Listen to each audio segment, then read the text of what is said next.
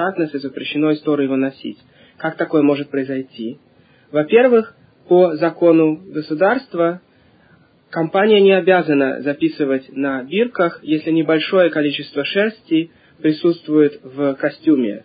Кажется, только то, что больше одного или двух процентов они должны записывать, а все, что в небольшом количестве, они не обязаны писать. И поэтому бывает, что какой-то узор, скажем, на платье сделан из льна, но на платье, тем не менее, написано, что оно на 100% шерстяное, скажем, потому что количество ткани для узора было совсем небольшим, меньше одного процента. Но по закону Торы, тем не менее, такое платье носить нельзя. И поэтому все сложные виды одежды требуется проверять на шатнес – и уже многие были спасены тем, что пошли в шатнес-лабораторию, там совсем недорого, 2-3 доллара проверить одежду, и если у вас очень много одежды нужно проверить, то можно пригласить прямо домой одного из людей из шатнес-лаборатории, и они быстро могут проверить, потому что они разбираются в тканях, и у них специальные микроскопы, и они знают, в принципе, как шьют различные одежды в этой стране и в других странах. И еще они утверждают, что в особенности с Востока, с Восточной Европы и также с э, восточных стран Азии, оттуда приходит очень много шатнеса, потому что там лен и шерсть не такие дорогие, как здесь, и поэтому очень много одежды оттуда приходит из шатнеса.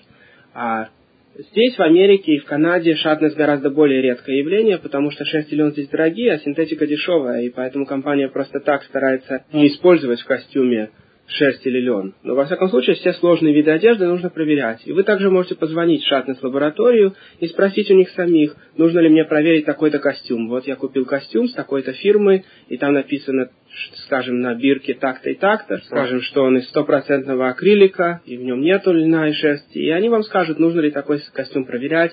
Может быть, они уже видели этот костюм, потому что им показывают всевозможные виды одежды, и они вам сразу скажут.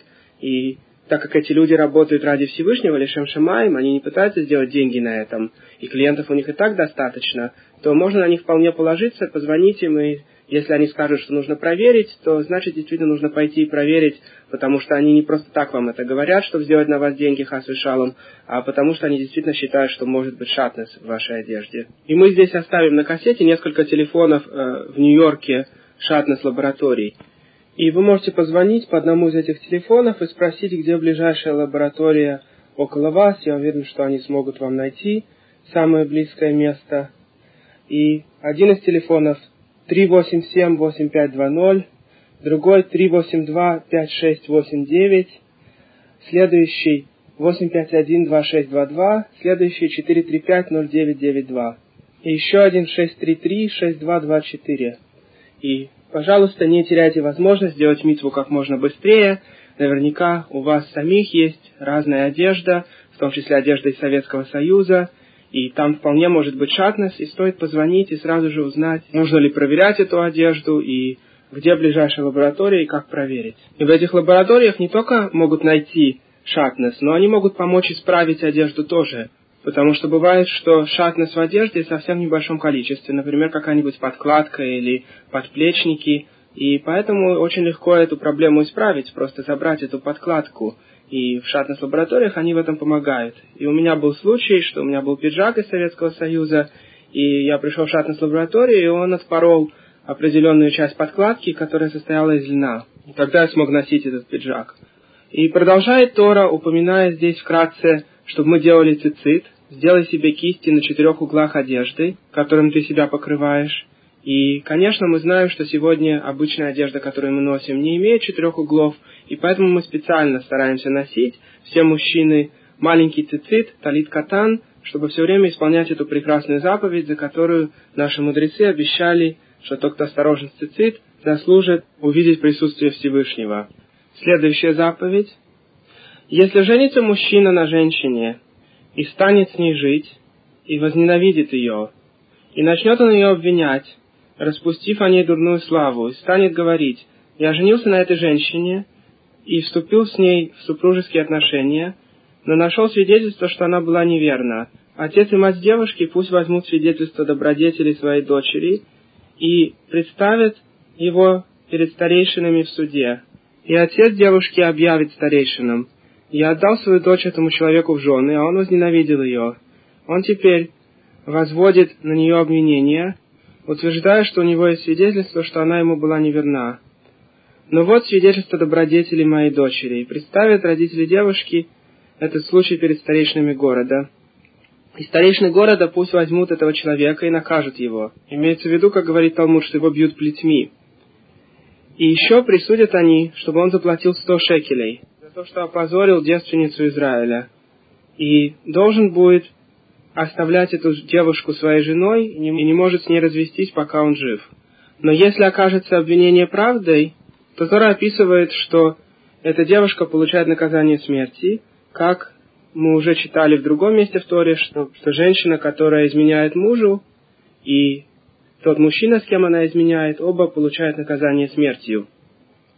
Здесь идет речь, как объясняет Талмуд, о девушке, которая была обручена, то есть Кидушин был произведен, и после этого она все еще жила в доме отца, и потом изменила своему обрученному.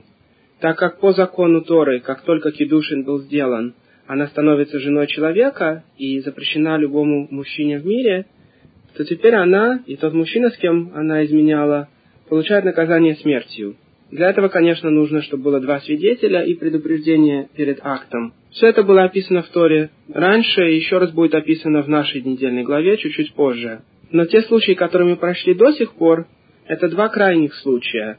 Случай, когда мы можем доказать, что девушка не изменяла своему обрученному, и поэтому он из-за своей ненависти обвинил ее зря.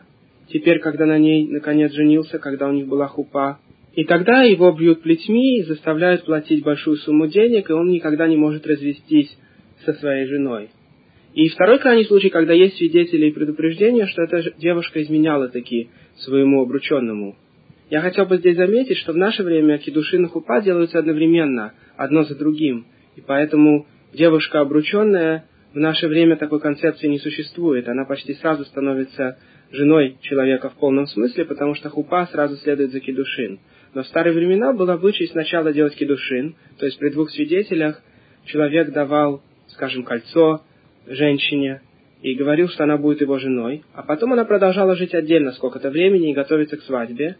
И в конце концов, когда они приготовились, они делали свадьбу, еду и хупу, и тогда она в полном смысле становилась женой этого человека. Но в момент кедушин женщина уже становится запрещенной для всех мужчин в мире под страхом смерти. А единственное, что добавляет здесь хупа, это то, что теперь она разрешена своему мужу тоже. После кедушин женщина все еще запрещена мужу, пока они не пройдут через хупу. Так вот именно о такой девушке здесь пошла речь. Ее муж обвиняет ее, что пока она была обручена, она ему изменяла. Если бы он обвинял ее, что она имела отношения с мужчинами до того, как он сделал кедушин, то тогда она не получила бы наказание смерти, даже если бы обвинение оказалось правдой. Потому что женщина, которая не замужем, если имеет отношения с мужчинами, не получает наказание смерти по закону Торы. Другое дело, что если женщина не ходит в микву, вне зависимости от того, замужем она или не замужем, если она имеет отношения с мужчиной, то они оба получают карет. Очень строгое наказание, подобное наказанию смерти, только смерти в будущем мире. Отрезание от духовного источника. И поэтому любая девушка сегодня, так как в микву она не ходит, пока не выйдет замуж, она очень строго запрещена. А если бы она ходила в Микву, не выходя замуж, то все равно не имела бы права ни с кем иметь отношения, но запрет этот гораздо менее строг, чем запрет иметь отношения с Нидой. В любом случае, наказание смерти не предписывается за отношения с женщиной, которая не замужем. Если она сходила в Микву, то тогда такие отношения запрещены из но никакое наказание в этом мире не предписывается, а если она не сходила в микву, то тогда отношения с ней запрещены под страхом карет, под страхом духовного отсечения. Получается, что те два случая, которые мы прочли, это два крайних случая. Либо когда в точности соврал муж женщины, и поэтому он получает самое большое наказание, либо когда в точности она изменяла мужу, когда уже была обручена с ним после кидушина, и тогда она получает наказание смерти. Но есть еще очень много случаев, когда невозможно доказать ни в одну, ни в другую сторону. И все эти случаи обсуждаются в Талмуде, в трактате Китубот, потому что бывает, что мужчина утверждает в Бедине, в суде, что когда он поженился на этой девушке, он не нашел ее девственной, но он не знает, почему она не девственница. И в зависимости от того, что она говорит, бывают случаи, когда этот мужчина может с ней развестись без того, чтобы платить ей китубу, а бывает, что он обязан ей все равно заплатить китубу. Все зависит от того, какие утверждения делает эта женщина. Потому что есть случаи, как описывает Талмуд, что у женщины вообще не идет кровь при отношениях. И Талмуд описывает, что существуют целые семьи, где потомственно у девушки не идет девственная кровь. И бывают случаи, что девушка утверждает, что у нее порвались бетулин, она как-то не так села или не так прыгнула когда-то, может быть, в детстве и порвала свою девственность. Бывает, что она утверждает, что ее кто-то изнасиловал. Все зависит от того, что она утверждает, и еврейский суд, Бедин, разбирался во всем в этом и постановлял, должен ли этот мужчина платить китубу своей жене, если он хочет с ней развестись. Ну а если он, конечно, не хочет с ней разводиться, и он решает, что как бы там ни было, по той или иной причине она не девственница, но это сейчас не важно, и он хочет с ней жить в любом случае, то тогда ничего больше не требуется. А по некоторым мнениям требуется еще раз делать кедушин. А теперь Тора описывает как раз то, о чем мы недавно говорили, разные случаи супружеской измены и наказания за это. Если обнаружит человека, лежащего замужней женщиной, то оба, и женщина, и мужчина, лежащий с ней, будут преданы смерти, и ты искоренишь тогда зло из Израиля. Дальше описываются случаи, когда девушка обрученная, как раз как мы обсуждали, изменяла своему обрученному и имела с кем-то отношения, то и ей, и тому мужчине, с кем она была, полагается наказание смерти камнями, более строгое даже, чем обычной женщине замужем, у которой наказание смерти удушение. И Талмуд объясняет нам, что четыре уровня наказания смерти Одни из них более болезненные, а другие менее, в зависимости от величины греха. И, наконец, дальше Тора описывает случай насилия. Если женщина, которая была замужем или которая была обручена, изнасилована, то только ее насильник получает наказание смерти, а она, конечно, не получает наказания. Все это описывается здесь в Торе. И, конечно, на практике очень редко можно было наказать кого-то смертью, как мы уже говорили, потому что для этого нужно предупреждение и два свидетеля. Но существуют еще другие законы по отношению к тому, когда мы не можем никого наказать смертью, как в большинстве случаев это происходит. И в том числе закон, который мы немножко больше обсудим чуть позже в этой главе. И скажем только здесь, что женщина, которая изменяет мужу, становится ему запрещенным, даже если нет свидетелей, и даже если мы не можем ни в какой степени ее наказать, но сам муж должен с ней развестись тогда. Дальше Тора описывает случай незамужней девушки. Если кто-то изнасилует девушку, то он должен заплатить 50 шекелей серебра. А в книге Шимот мы читали случай о человеке, который уговорил какую-то девушку быть с ним, и он тоже платит деньги. И дальше Тора описывает некоторые виды запрещенных женитьб. Мы гораздо больше читали об этом в главе Ахареймот и в главе Кедушим, и есть множество родственниц, которые запрещены человеку, например, его сестра, его тетя, и э, бывшая жена его брата, например, кроме как в случае Ебума, о котором мы поговорим еще в этой недельной главе. И здесь упоминается только одна из таких запрещенных женщин. Мужчина не может жениться на жене своего отца, Имеется в виду, что даже если отец развелся с какой-то своей женой, и эта жена, допустим, не является мамой этого человека, все равно он не может жениться на бывшей жене своего отца. Есть отдельный запрет. Женщина, которая была замужем за отцом человека, становится навсегда запрещенным всем его сыновьям. А в главе Ахареймот мы также читали, что и жена сына всегда запрещена. Поэтому если сын женился на какой-то женщине, даже если он потом развелся или умер, отец не может на этой женщине жениться. И мы обсуждали немножко на кассете по главе Ахареймот некоторые причины по Кабале о запрещенных связях и также некоторые простые причины запрещенных связей. И мы упомянули в том числе от имени наших мудрецов, что одна из простых причин заключается в том, что если человек при отношениях с женой будет думать о другой женщине, или наоборот женщина при отношениях с мужем думает о другом мужчине, то от этого рождаются плохие дети, как сказали наши мудрецы. И поэтому, если женщина бы выходила замуж сначала за отца, а потом за сына, или наоборот, сначала за сына, а потом за отца, то так как они похожи, то не исключено, что во время отношений она будет думать о своем бывшем муже, отце или сыне этого человека, за которым она сейчас замужем. И от этого будут рождаться плохие дети. Это всего лишь одна из причин, и мы уже говорили, что есть очень глубокие каббалистические причины на запреты арайот, на запреты близких связей. И дальше Тора описывает еще некоторые запрещенные связи, запрещенные женитьбы. Одна из них – это человек, у которого испорчено нижнее место. Он не может жениться на обычной еврейке. И существуют сложные законы, до какой степени должно быть отрезано это место, чтобы ему было запрещено жениться. И, казалось бы, могли подумать, а какой ему смысл жениться в любом случае, он же не может иметь отношения. Но на самом деле бывают такие типы порезов, что отношения этот человек иметь может. Но, тем не менее, детей у него не будет – и Тора запрещает эти виды пацуа дака и карут шавха, разные виды людей, у которых отрезаны или частично надрезаны или разбиты части этого места. Жениться на обычной еврейке. И, между прочим, надо заметить, что сегодняшние доктора, которые только бегут за деньгами, часто советуют людям делать операции. И также, если рождается мальчик с небольшими дефектами в нижнем месте – то доктора, которые любят на этом делать большие деньги, сразу же начинают советовать родителям операцию. И говорят, что если ему не исправить это место, то он всегда будет стесняться, ему всегда будет неудобно перед своими сверстниками в туалете, например, что у него там что-то не так. Например, дырка расположена не впереди, как у нормального мужчины, а внизу, как у некоторых детей. И когда доктора начинают бедным родителям советовать, родители, не посовещавшись с теми докторами, которые действительно понимают, что делают, а таких докторов немного, часто слушаются советов этих обманщиков-докторов и идут на операцию. И кончается дело тем, что ребенок именно становится пацуадака, как здесь описано. То есть у него теперь испорченные органы, и он не может жениться на обычной еврейке.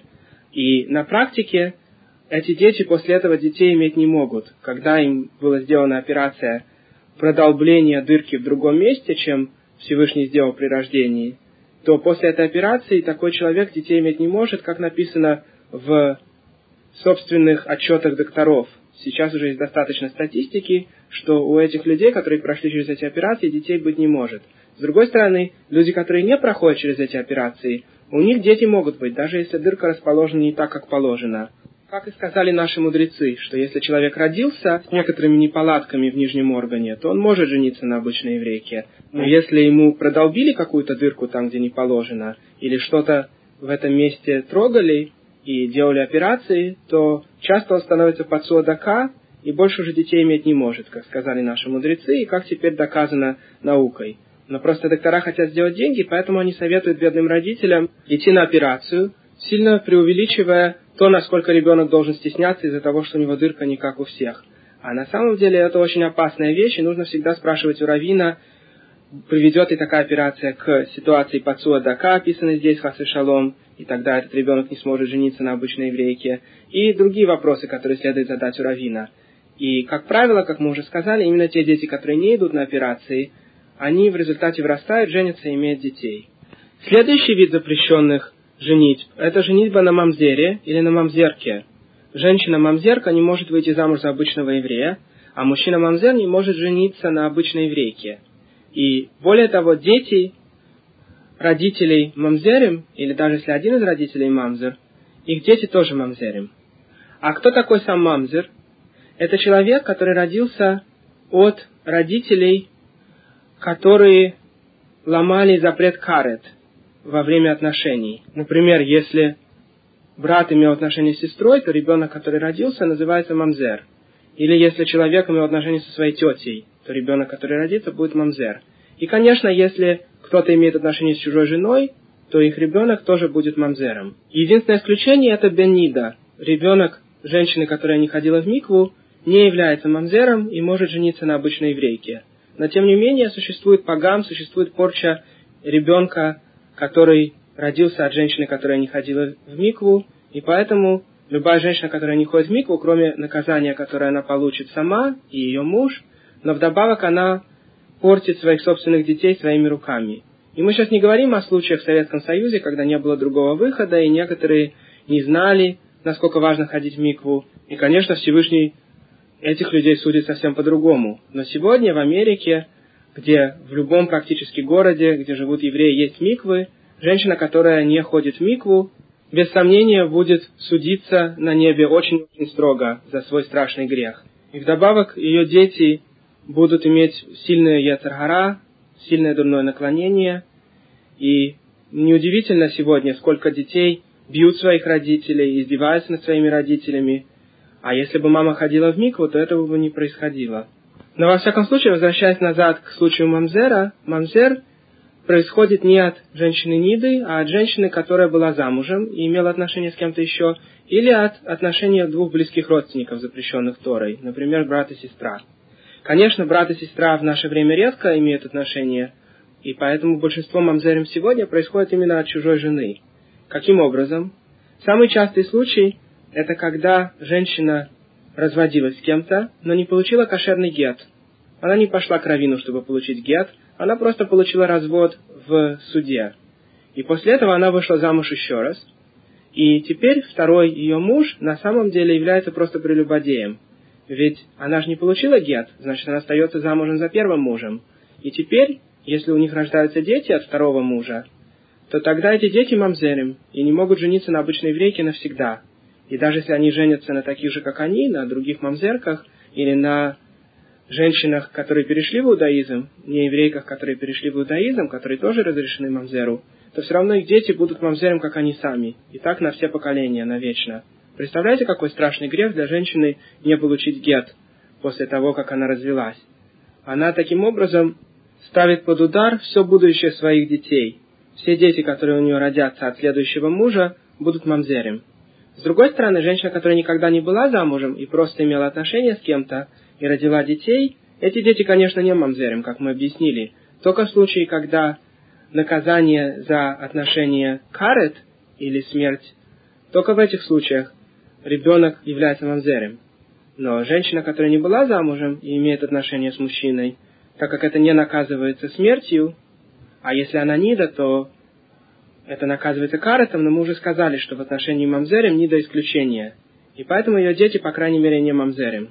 Получается, что основная проблема с мамзерем – это случаи, когда женщина была замужем и не получила гет, и потом вышла замуж еще раз без кошерного развода. Следующая группа людей, которым запрещено жениться на обычной еврейке, это аммонитяне и муавитяне, которые перешли в иудаизм.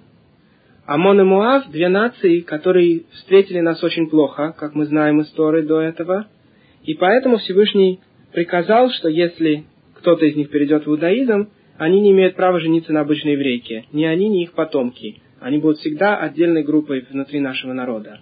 С другой стороны, этот запрет не относится к их женщинам, и поэтому Рут из Муава и Наама из Амона перешли в иудаизм в свое время, как описывается в книгах Танаха, и женились на важных мудрецах поколения, из-за своей праведности Рут смогла выйти замуж за Боаза, судью Израиля, и от нее произошел царь Давид, а Наама вышла замуж за Соломона, за Шломо, и от нее произошел следующий король Израиля. Мы видим, что праведная женщина, даже если она перешла в иудаизм из другой нации, и более того, из какой нации? Из испорченной нации Муава, из испорченной нации Амона, но если у нее дела очень праведны, то у нее есть возможность сидеть на самой высоте, стать родоначальницей Давида и в конечном итоге короля Машеха. И, наконец, последний вид запрещенных женитьб – это эдомитяне и египтяне. Если кто-то из них пришел в иудаизм, то они и их дети не могут жениться на обычной еврейке, но их внуки могут. Тора говорит нам, что третье поколение этих людей смогут жениться на обычных еврейках, потому что их грехи были не так велики, как грехи Амона и Муава. Получается, что все нации мира, если перейдут в иудаизм, могут сразу же жениться на обычной еврейке.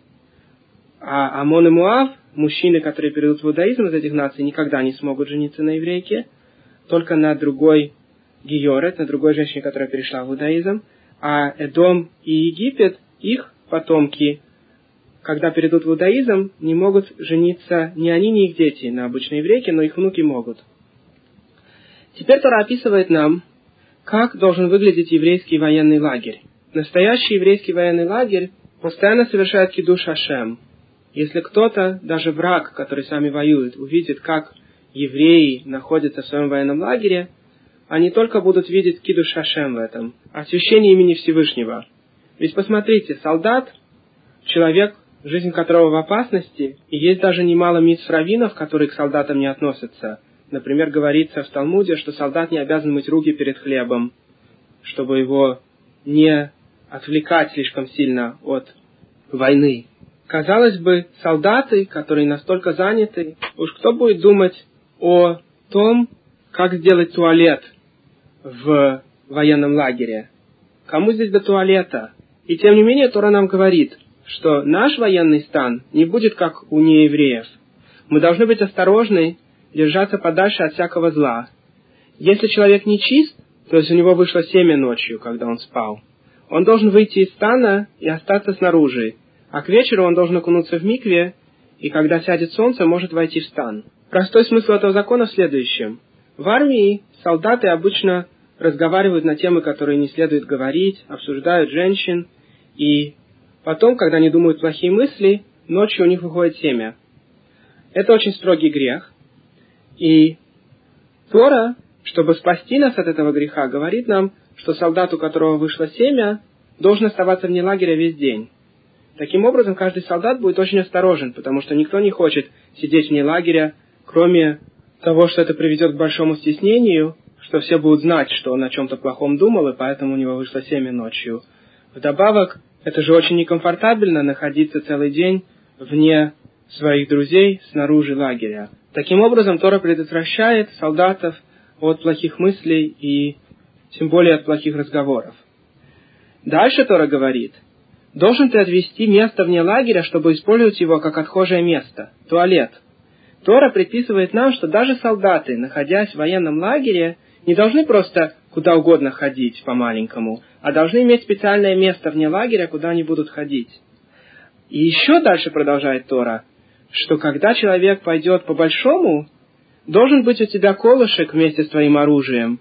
Когда ты садишься отправиться, ты сначала должен вырыть ямку, и потом сядешь, а после того, как сходил, нужно закрыть свои испражнения – Посмотрите, Тора предписывает солдатам, которые и так уже наверняка устали и несут много оружия, тащить специальный колышек, которым они будут рыть место, куда они сходят по-большому, и потом закрывать то, куда они сходили.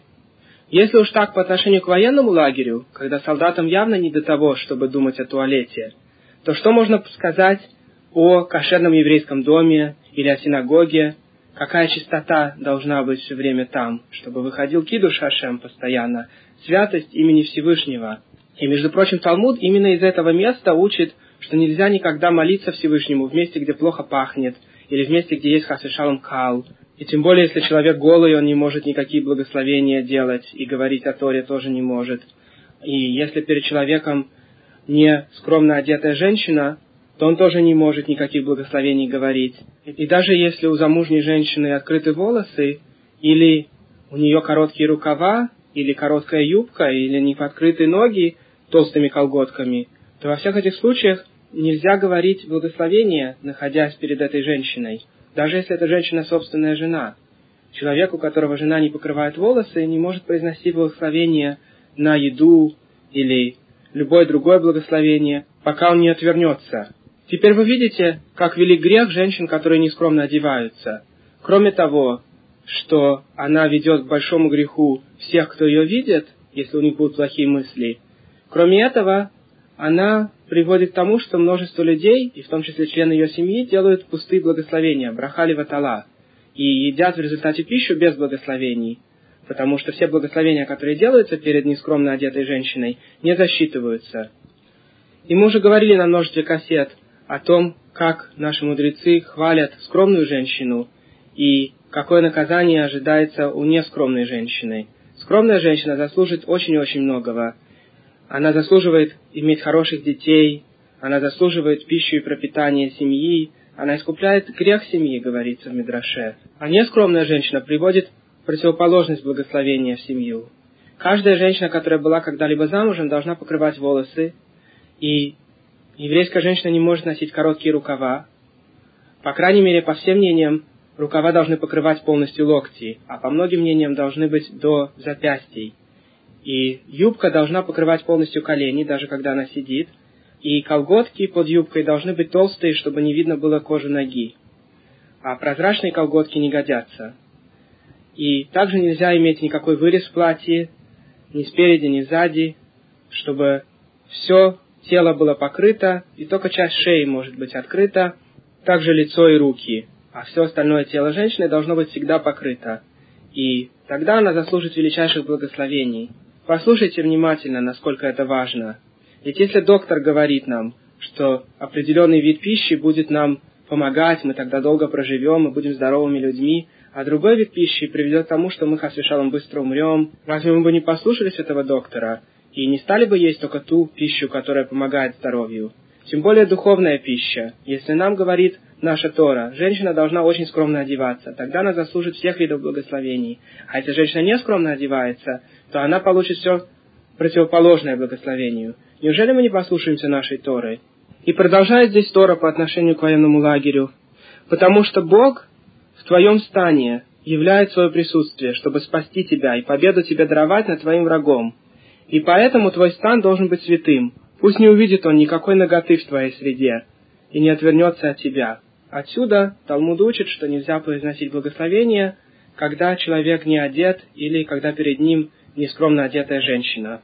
Казалось бы, можно спросить, почему, если мужчина одет в трусах, то он уже может говорить благословение, но если перед ним женщина, у которой открыто немножко локтя, или немножко ноги, или у нее вырез платья открыто немножко ниже шеи, или у нее не покрыты волосы, то уже нельзя произносить благословение. И ответ на это в том, что мужчина в гораздо большей степени подвержен плохим мыслям, чем женщина. Если перед женщиной находится ее муж, у которого одеты только штаны или только трусы, то она может произнести благословение, потому что у нее не будет плохих мыслей от того, что перед ней мужчина, скажем, в плавках.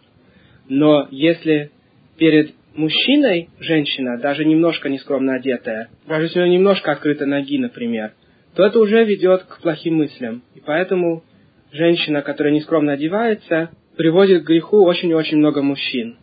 В то время как мужчина Мейкар Хадин по закону не обязан так уж скромно одеваться, хотя желательно одеваться скромно и мужчине.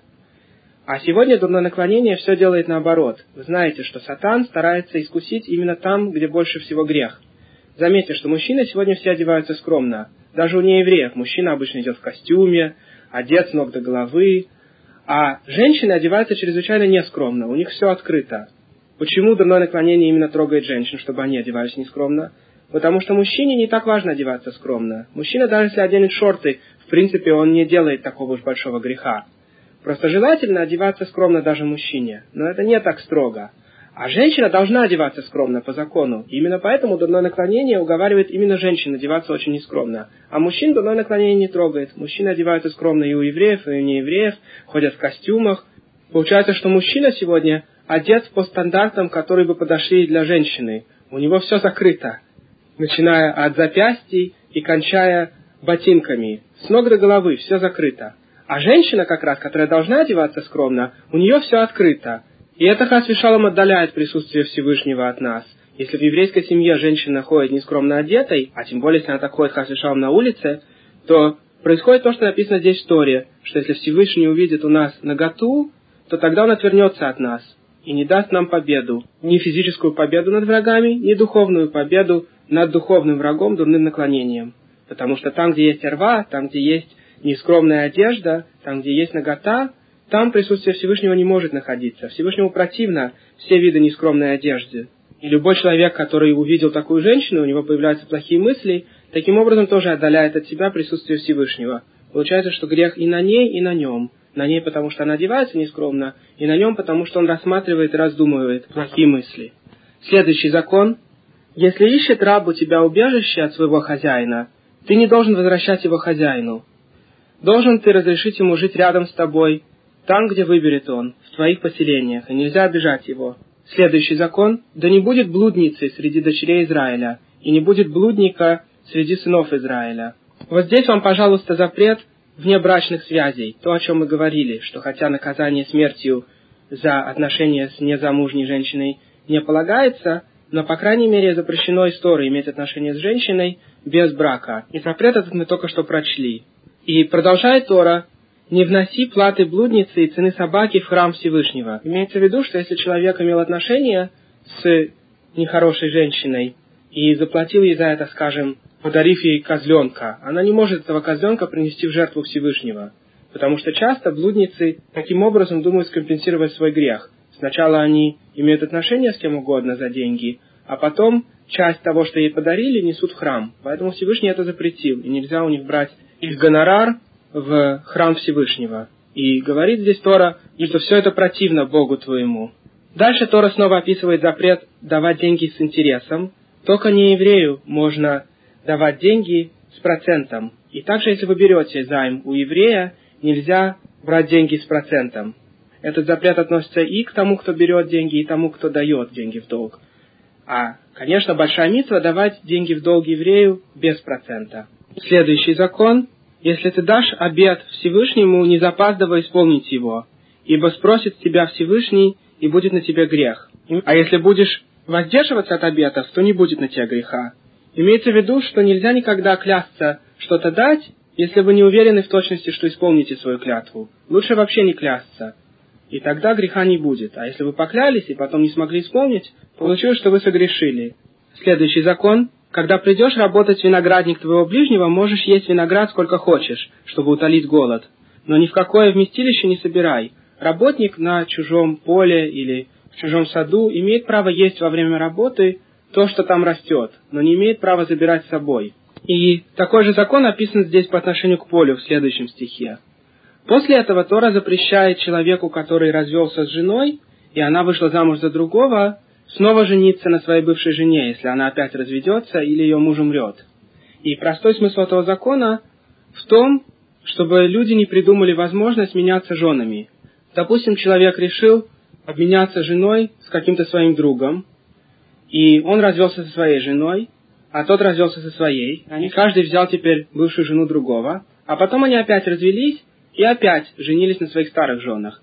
Таким образом, если бы не было запрета, который мы здесь читаем, то люди могли бы обмениваться своими женами.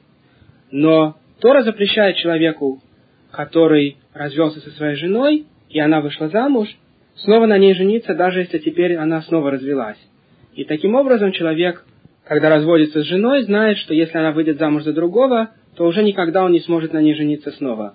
Но если женщина, с которой он развелся, не выходила замуж, то большая митва взять ее опять жены себе назад – Конечно, если она кошерная женщина и скромно одевается и соблюдает все заповеди. Потому что развод – это очень плохая вещь, и Талмуд говорит, что даже жертвенник плачет о человеке, который разводится со своей первой женой. И поэтому, если он сможет на ней жениться снова, и она не была замужем, пока была разведенной, то тогда он сделает большую мицу. И еще, согласно нашим мудрецам, здесь включается запрет женщины, которая изменяла мужу, и тогда муж, если узнал, что его жена ему изменяла, должен с ней развестись. И во многих случаях она не получает китубу тоже, если можно доказать, что она в действительности ему изменяла. Но эти законы достаточно сложны, и когда хасвишам такое возникает, нужно всегда спросить у равина. И еще наши раввины, базируясь на этом законе, запретили человеку жениться на жене другого, которая развелась, в течение трех месяцев после развода ради того, чтобы мы знали, если она уже беременна от предыдущего мужа, во всяком случае в течение трех месяцев это выяснится. И таким образом мы всегда будем знать, кто отец. Если бы человек мог жениться на бывшей жене другого сразу же, то потом, если она родит ребенка, будет непонятно, это ребенок первого мужа, и она была беременной при разводе, или это ребенок второго мужа. Так как время на кассете остается совсем немножко, я вкратце расскажу все оставшиеся заповеди здесь. Тора говорит нам, что человек, который женился в течение первого года, пусть не идет на войну, и в основном проводит время со своей женой. И это очень хороший совет, кстати, чтобы построить хороший фундамент для новой семьи, нужно провести весь первый год, как строя этот фундамент. И тогда потом вся семейная жизнь будет идти хорошо. Следующий закон – запрет брать в залог предметы, которые очень нужны работнику. Например, мельнику очень нужны его жернова. И если мельник занял у вас деньги, вы не имеете права в залог взять часть его жерновов, потому что без этого он не сможет работать, а это его жизнь. Дальше Тора говорит, что человек, который украл другого человека, будет предан смерти. Следующий закон – быть осторожным с признаками проказы, царат. Мы уже обсуждали в главе Мицора, что за определенные грехи Всевышний посылал проказу на кожу. И человек становился нечистым, когда Коэн увидел его проказу и сообщал ему, что он теперь нечист. Так мы могли бы подумать, что пусть человек скрывает, что у него есть проказы на коже, никому не показывает, и тогда он остается чистым. Поэтому Тора здесь говорит, что нужно быть осторожным и пойти сразу же к священнику, если проказа появилась, и следовать всему, что Коэн скажет. И в наше время в основном такая проказа не появляется, потому что мы уже не на уровне, чтобы Всевышний нас наказывал, чтобы на коже отпечатывались наши грехи. И говорит здесь Тора, что мы помнили о том, что сделал Всевышний с Мирьям. Потому что Мирьям тогда говорила плохо против Моше, хотя она это делала с любовью и говорила только своему брату Аарону, и тем не менее Всевышний его наказал проказой. А тем более люди, которые говорят плохо с ненавистью о других, лошанара. У нас есть целая кассета про запрет лошанара. И в старые времена таких людей Всевышний наказывал проказой. А сейчас проказа отпечатывается только на душе, потому что мы слишком толстокожие, чтобы отпечатывалось на теле. И после смерти вся душа человека проказная. Дальше Тора говорит о залоге. Если человек дал другому деньги в долг, и теперь он хочет получить залог, он не должен заходить и брать все, что он хочет у бедняка, а он должен стоять снаружи, и пусть бедняк ему вынесет его залог. И потом тоже мы обязаны отдавать этот залог каждый день бедняку, когда он ему требуется. Например, если залог подушка, и бедняк идет спать, то каждый вечер он заходит забрать свой залог назад и спит на своей подушке, а потом возвращает утром. И также, если залог является вещью, которая нужна в течение дня, то занимающий деньги имеет право потребовать свой залог каждый день назад, чтобы его использовать. Дальше Тора предписывает нам вовремя платить работнику. Если человек закончил работу в течение дня, нужно заплатить до захода солнца. Если человек работал в течение вечера после захода солнца, когда уже наступила ночь, то нужно заплатить ему в течение этой ночи до рассвета. Это закон Торы относится и сегодня, и нужно быть очень осторожным. Если вы кого-то нанимаете, как только он потребует деньги, заплатите ему в течение того же дня или той же ночи. Продолжение Торы. «Не погибнут отцы из-за сыновей, и сыновья не умрут из-за отцов. Каждый умрет за свои грехи. Не извращай правосудие для гера, переходца в иудаизм, или для сироты. Не бери одежды вдовы, как залог за долг. Ты должен помнить, что ты был рабом в Египте, освободил тебя Всевышний, поэтому я велю тебе поступать так. Если ты собирал свой урожай и забыл в поле сноп, ты не должен возвратиться забирать его. Ты должен оставить его чужеземцу, сироте или вдове, чтобы Всевышний твой Бог благословил тебя. Если собираешь оливы твои, не срывай последнего плода. Нужно оставить его чужеземцу, сироте и вдове. Если будешь собирать в своем не срывай последних виноградин. Пусть останутся они для чужеземца, сироты и вдовы. Помни, что ты был рабом на земле египетской, и поэтому я заповедую тебе поступать так. Имеется в виду некоторые из законов Пеа и Шикха. Пеа – это край поля или край дерева, который не снимается. И бедняки приходят и снимают остатки урожая. А Шикха значит забытый сноп. Если человек уже собрал урожай и забыл часть на поле, то он не должен возвращаться, и бедные потом его могут собрать и есть. Дальше Тора предписывает, что в случаях, когда кто-то получает наказание в суде плетьми, такое наказание давалось за обычное ломание запретов.